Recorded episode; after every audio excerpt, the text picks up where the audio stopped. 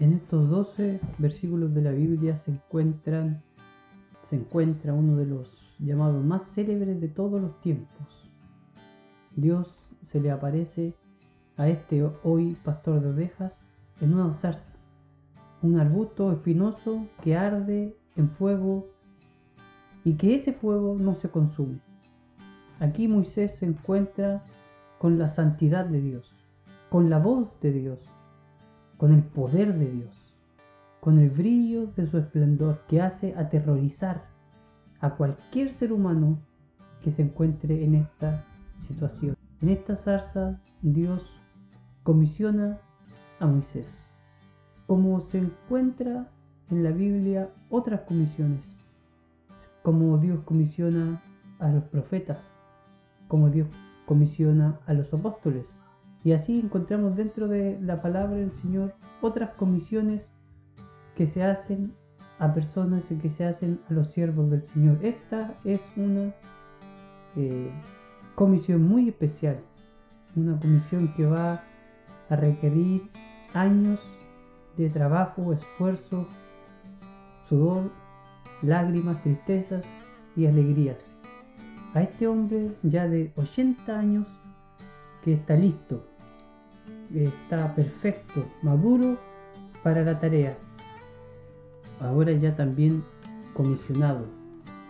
Entramos en tierra derecha al periodo por el cual este hombre, Moisés, es más reconocido y más alabado, el periodo de Moisés como libertador.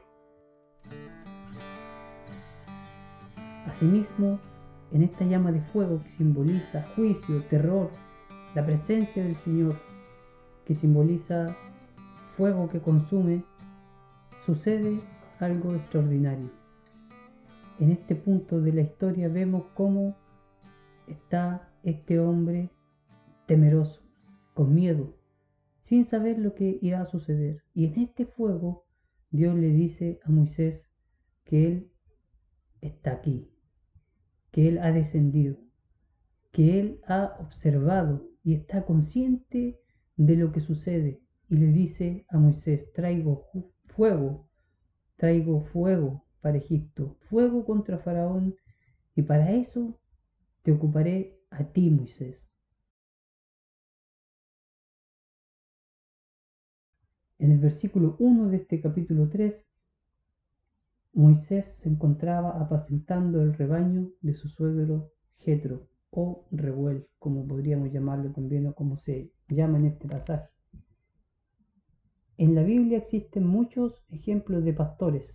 Por ejemplo, Abel, quien dice que ofreció un mejor sacrificio que su hermano Caín. Él era pastor. Abraham, el patriarca el padre de Isaac, el padre de Jacob, a quien Dios llama su amigo, también era pastor. Raquel también era pastora. José también era pastor. Jacob también era pastor.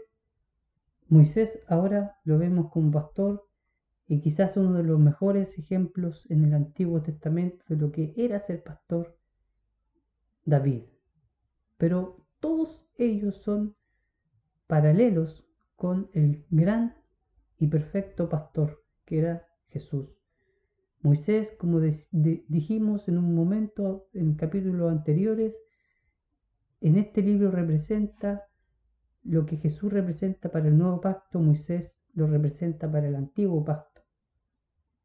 Jesús dice, yo soy el buen pastor. El buen pastor su vida da por las ovejas. Eso lo encontramos en Juan capítulo 10, versículo 11. Entonces nos muestra a Moisés como ejemplo de un pastor y hace el paralelo con el pastor que era Jesús, porque Moisés va, a seguir pastoreando, ahora no a ovejas, más adelante no a ovejas, sino que al pueblo de Israel. Y llegó a Oreb, el monte de Dios, en lo que sigue en el relato.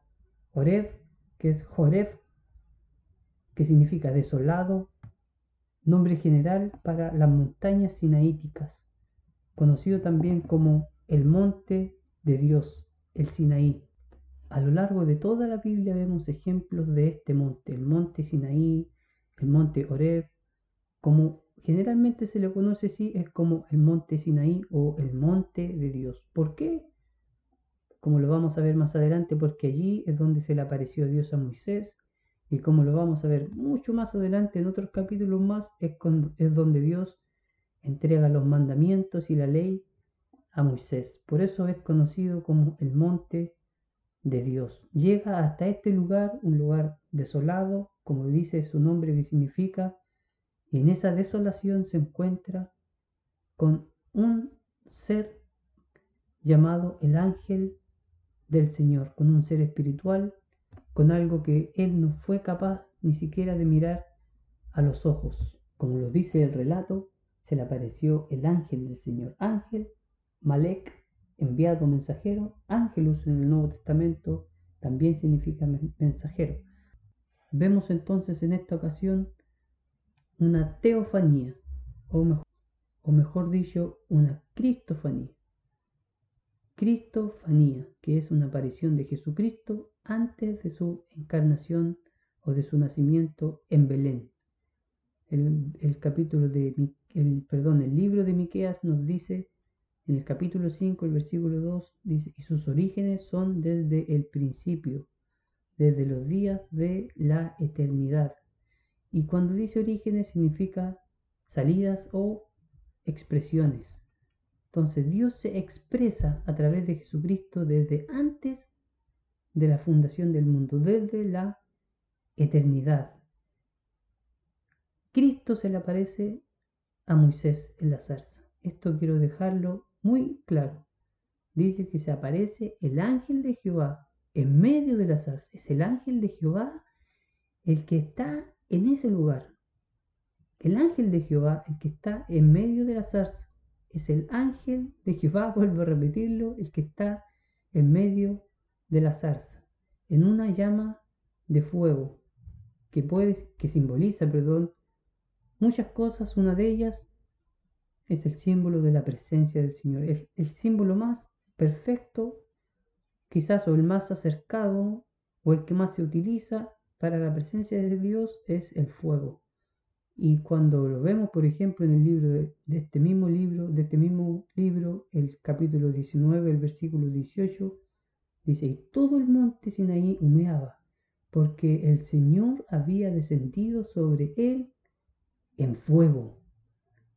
En la presencia del Señor se simboliza el fuego. También simboliza aprobación, como dice el libro de Levítico. Dice, y salió fuego y consumió el holocausto de Aarón, porque sintió Dios la aprobación. Era Dios o estaba Dios aprobando el holocausto de Aarón. Por eso que aparece este fuego que simboliza en este caso la aprobación de Dios para con lo que había hecho Aarón, con sus vestiduras, con su preparación y con lo que había hecho precisamente en el tabernáculo. Salió fuego y consumió el holocausto. En Zacarías representa este fuego protección.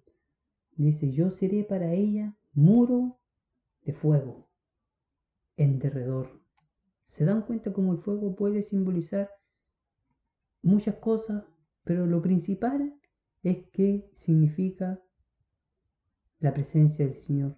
Significa o puede simbolizar la presencia de Dios como aprobación, como por protección, como juicio, como en el libro de Cantares amor, o como también en el libro de Isaías purificación, cuando es con fuego que se purifica a Isaías, o como en el caso de Hebreos, como fuego que es venganza. Entonces el fuego que se le aparece a Moisés simboliza todo esto. Todo esto simboliza la presencia del Señor. Este fuego que no se consumía y que representa lo que es la presencia del Señor. No te acerques, le dice el ángel del Señor. Quítate las sandalias de los pies porque el lugar donde estás parado es tierra santa. ¿Qué hace que este lugar sea tierra santa? Que hasta el día de hoy es conocida como la Tierra Santa. Se venden pasajes, la gente está interesada, los cristianos están interesados, no solo los cristianos protestantes o, reformados, sino que también los católicos, los judíos, todos quieren ir a ese lugar, a Jerusalén, donde está o donde estuvo o donde pasó Jesús, y en Israel, donde estuvo Dios o la presencia de Dios, como lo vemos en este, en este capítulo. Mucha gente del mundo occidental, incluso del mundo oriental, también quieren ir a Tierra Santa, así se le conoce el lugar. ¿Por qué entonces creemos y se enseña y se vende la Tierra Santa? Porque Dios, el Dios eterno, estuvo en ese lugar. Ese lugar está apartado, es diferente a los demás lugares. La Tierra tiene paisajes hermosos en todos sus continentes, pero como ese lugar no hay, porque ahí estuvo y está la presencia del Señor y ahí pasó sus pies Jesús, nuestro Salvador, estuvo la presencia del Señor en esta llama de fuego, se le aparece también en otros casos a otros personajes de la Biblia, y eso hace que ese lugar en particular sea santo, sea diferente, es porque Dios está ahí, que es lo que dice, quítate la sandalia de los pies, porque el lugar donde estás parado es tierra santa. Entonces Moisés cubrió su rostro porque tenía temor de mirar a Dios.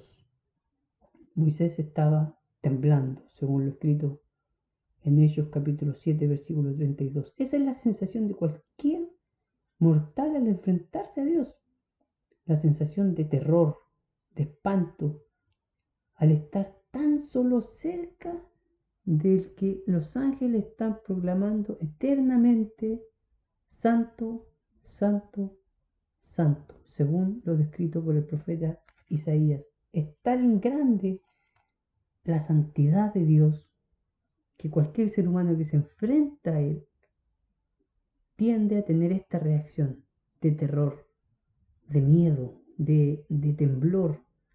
En una ocasión Jesús va en una barca con sus discípulos y, y el mar se pone tenebroso, empiezan a ver olas, empieza a tambalear la barca y Jesús se levanta y calma la tempestad. Y sus discípulos dicen que cuando lo vieron quedaron aterrorizados, temieron con gran temor. Esa es la frase que se usa entonces temieron con gran temor porque se encontraron ante un ser que es total y absolutamente diferente, que tiene tanto poder, que tiene tanta autoridad, que tiene tanta santidad, que no son capaces de estar cerca de ellos y temen. Es el miedo lo que hace que las personas no puedan mirar. Eh, eh, es tan grande la presencia del Señor cuando nos encontramos ante Él que no lo podemos soportar, no lo podemos mirar como Moisés también tuvo que caer con rostro en tierra.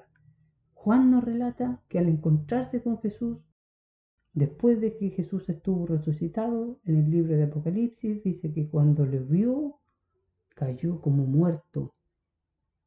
Esta es la presencia del Señor. Esto es lo que hace que los seres humanos tengan temor, tengan miedo, el fuego que consume la santidad de Dios es tan grande, tan poderosa que causa en cualquier ser humano que se acerque a Él temor, miedo, terror.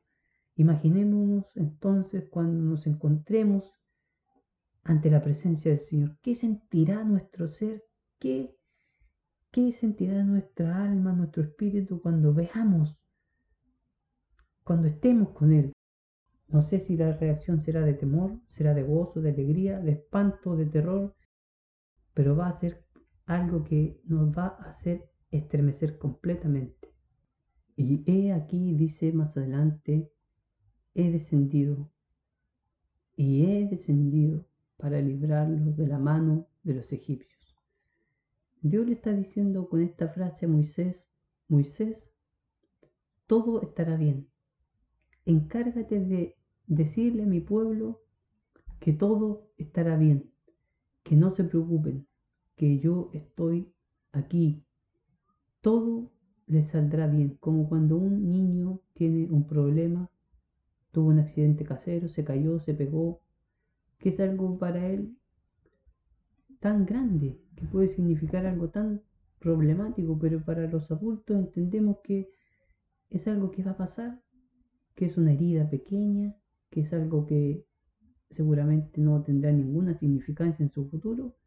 Entonces llega el padre, ve al niño y le dice tranquilo, todo estará bien, todo estará bien, porque yo estoy aquí y le da una conformidad a ese pequeño. Así es lo que está diciendo Jehová, Dios, el Señor, a Israel.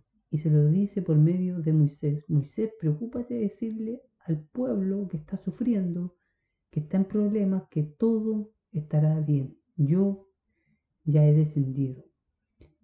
Y los enviaré a una tierra que fluye leche y miel. Esto se ve cuando entran los espías a la tierra prometida y sacan racimos de uva gigantes y ven que la tierra produce tal cual como Dios les había expresado. Esto también quiere decir algo hacia nuestras vidas espirituales. Cuando nosotros poseemos la tierra por heredad, cuando nosotros alcanzamos la liberación espiritual, empieza en nuestra vida espiritual a crecer frutos extraordinarios. Frutos como estos que acabamos de leer, donde se dice que fluye desde ese lugar leche y miel. Así también hacia el lugar donde nosotros nos dirigimos cuando aceptamos a Cristo como nuestro Salvador es un lugar que hace que nosotros recibamos esos frutos y mostremos esos frutos hacia las demás personas. Frutos que son especiales, grandes, poderosos, que tienen la sazón justa, que tienen el dulzor justo, que tienen la madurez justa y que solo lo puede producir la tierra prometida, hacia donde nosotros nos dirigimos o hacia el lugar al que cruzamos cuando aceptamos a Cristo como nuestro Salvador, como decía. Lo que sigue ahora es precisamente en la comisión, por decirlo de alguna manera, tácita, en la comisión concretamente, y le dice, ven, te enviaré a Faraón para libertar a mi pueblo. Esta es la comisión. Dios le dice a Moisés, Moisés, acércate, ven. No tengas ese temor que tú estabas expresando un par de palabras atrás, donde ni siquiera podías mirarme, sino que le dice, ven, acércate. Esto es lo que harás, a esto te mandaré. Esta es tu comisión. Como comisionó a los profetas para predicar el Evangelio, como comisionó a los apóstoles para predicar el Evangelio de salvación, como comisionó a los padres de la iglesia para que predicaran el Evangelio, como nos comisiona a cada uno de nosotros. Todos nosotros tenemos una comisión. Nadie de los cristianos no tiene comisión, no tiene una ruta que seguir, no tiene un trayecto por el cual guiarse, sino que todos debemos y tenemos una comisión. Es nuestro deber entender a qué nos llamó el Señor. Es nuestro deber entender qué quiere el Señor de nuestras vidas, qué quiere que nosotros hagamos. Esta es la comisión precisa de lo que Dios está enviando a Moisés. Como digo, todos tenemos una comisión especial. Dios para algo nos llamó, para algo somos elegidos. No somos elegidos para no hacer nada, sino que todos somos elegidos para algo. Lo que sigue es una pregunta que le hace Moisés a Dios. Moisés le pregunta a Dios, ¿quién soy yo? ¿Quién soy yo? Esta simple pregunta, pero que en realidad tiene mucho significado. Porque Moisés era un hombre muy preparado, muy, muy preparado. Quizá de todos los hombres ocupados por el Espíritu Santo, por Dios, uno de los más preparados. puede compararse con Pablo, puede compararse con Isaías o con otro profeta, pero Moisés, de que era preparado, era preparado. Tenía la experiencia de haber estado en el desierto, tenía la experiencia de haber estado en Egipto, tenía ya 80 años, como decíamos en la introducción, ya era un hombre maduro, capaz, pero aún así cuando nosotros nos enfrentamos a una comisión, suele suceder que nos preguntamos, ¿y quién somos nosotros para hacer esto? Y si Dios nos respondiera realmente como debe respondernos, es simplemente decirnos, nadie. Nosotros no somos nadie, no tenemos ninguna capacidad especial para lo que Dios nos llamó. Nunca alguien ha tenido los méritos para ser ocupado por Dios. Ningún apóstol, ningún profeta, ningún hombre del Antiguo Testamento ha sido o ha tenido las capacidades, ha tenido, ha tenido los atributos para que Dios, el Dios eterno, el Dios creador del universo, el Dios perfecto, que nosotros no lo podemos describir solamente con palabras, lo use, tenga lo tenga en cuenta, aunque sea para una simple tarea. No somos dignos de ser ocupados por Dios, no somos dignos de que Dios utilice nuestras vidas para algún fin que Él desee. En realidad nosotros no tenemos ni las capacidades ni las cualidades para ser, cualidades para ser usados por Dios, simplemente por una razón muy sencilla, es que todos nosotros somos pecadores. Y Moisés también lo era. Todos hemos pecado, todos estamos fuera de la gloria del Señor, de la gracia del Señor, pero Él tiene misericordia con nosotros y nos utiliza para sus propósitos. Y es indispensable, primero, conocerlos y segundo, estar dispuestos a utilizarlos, estar dispuestos a hacer lo que Dios quiere que nosotros hagamos. Todos debemos estar dispuestos a obedecer al llamado del Señor, a obedecer nuestra comisión y a actuar, no solamente conocerla, sino que también a actuar. J.C. Riley dice, al diablo no le importan qué tan espirituales sean tus intenciones y qué tan santas sean tus intenciones, si ellas solo están fijadas para mañana. Y es una verdad que si nosotros tenemos una comisión sabemos cuál es, pero nuestra intención es hacerlo en el futuro, ya estamos cayendo en la trampa de Satanás, de no hacer realmente lo que Dios nos está mandando. Y así también Moisés tenía que actuar, ya no solamente se tenía que quedar en el llamado del Señor, en la experiencia hermosa que vivió, terrorífica, hermosa, que vivió junto a la zarza, ya esa experiencia tenía que pasar y empezarse a convertir en realidad, empezar esta, esta comisión a formarse en una realidad. Por eso Moisés rápidamente es enviado a Egipto, es enviado a cumplir lo que Dios le había comisionado. Ahora Dios no le responde a Moisés lo que Moisés le había preguntado, que quién era él. Él no se fija ni pierde tiempo en decirle, mira, tú estás preparado, mira, tú tienes estas cualidades, sino que le dice, es que no importa quién seas tú, sino que yo estaré contigo. No importa quién seamos nosotros, lo importante es quién es con nosotros. No importa cuáles sean nuestras dificultades, cuáles sean nuestras limitaciones, cuáles sean nuestros problemas, nuestras cargas, nuestros enemigos, eso no tiene relevancia cuando es Dios que nos está comisionando para una tarea específica, para trabajar en su reino, para proclamar la palabra del Señor, para enseñarla o para cualquier fin, para alabar su nombre o el don que usted quiera ponerle en ese lugar, no importa cómo sea usted, cuáles sean sus limitaciones, lo importante es que es Dios quien lo está comisionando.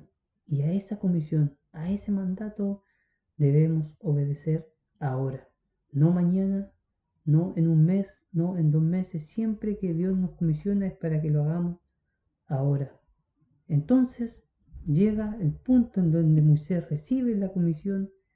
Dios ya se ha dado cuenta que este hombre está maduro, que ya ha pasado los procesos necesarios, que ya ha pasado por el tiempo necesario en, Egipto y en, en Madián. Ahora está listo y dispuesto para la gran comisión que Dios le va a entregar, que es, que le entregó, perdón, que es la liberación del pueblo de Israel y de lo que se basa en general este libro, cómo Dios usa a este hombre para mostrarse ante Faraón y para hacer milagros y para libertar al pueblo de Israel. Recordemos una vez más que este libro también es un ejemplo claro de cómo es la redención de todo cristiano de las manos de el pecado, de las manos de Satanás, de las manos del enemigo, que en este libro se representa como faraón y que en este libro se representa a nuestro libertador en Moisés.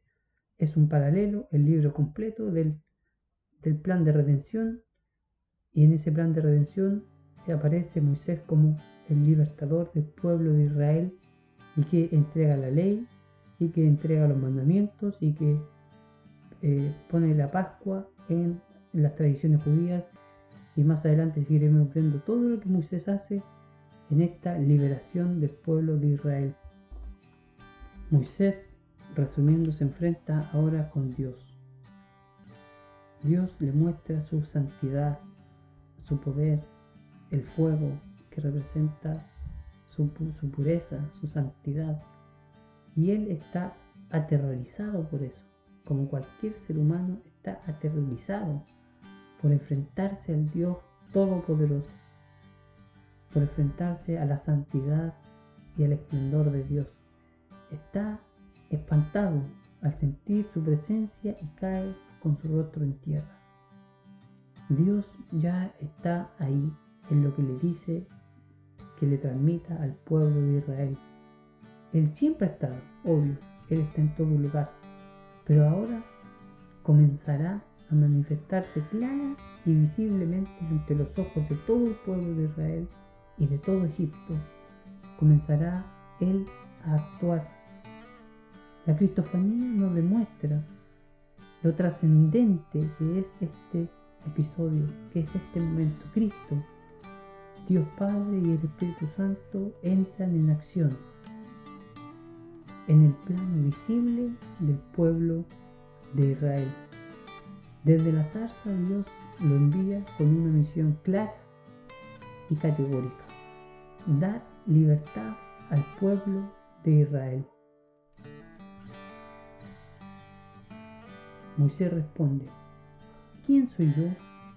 La pregunta que quizás haríamos todos, todavía con el temor en su interior. El drama no es quién sea Moisés, sino quién es con nosotros, quién es el que lo envía.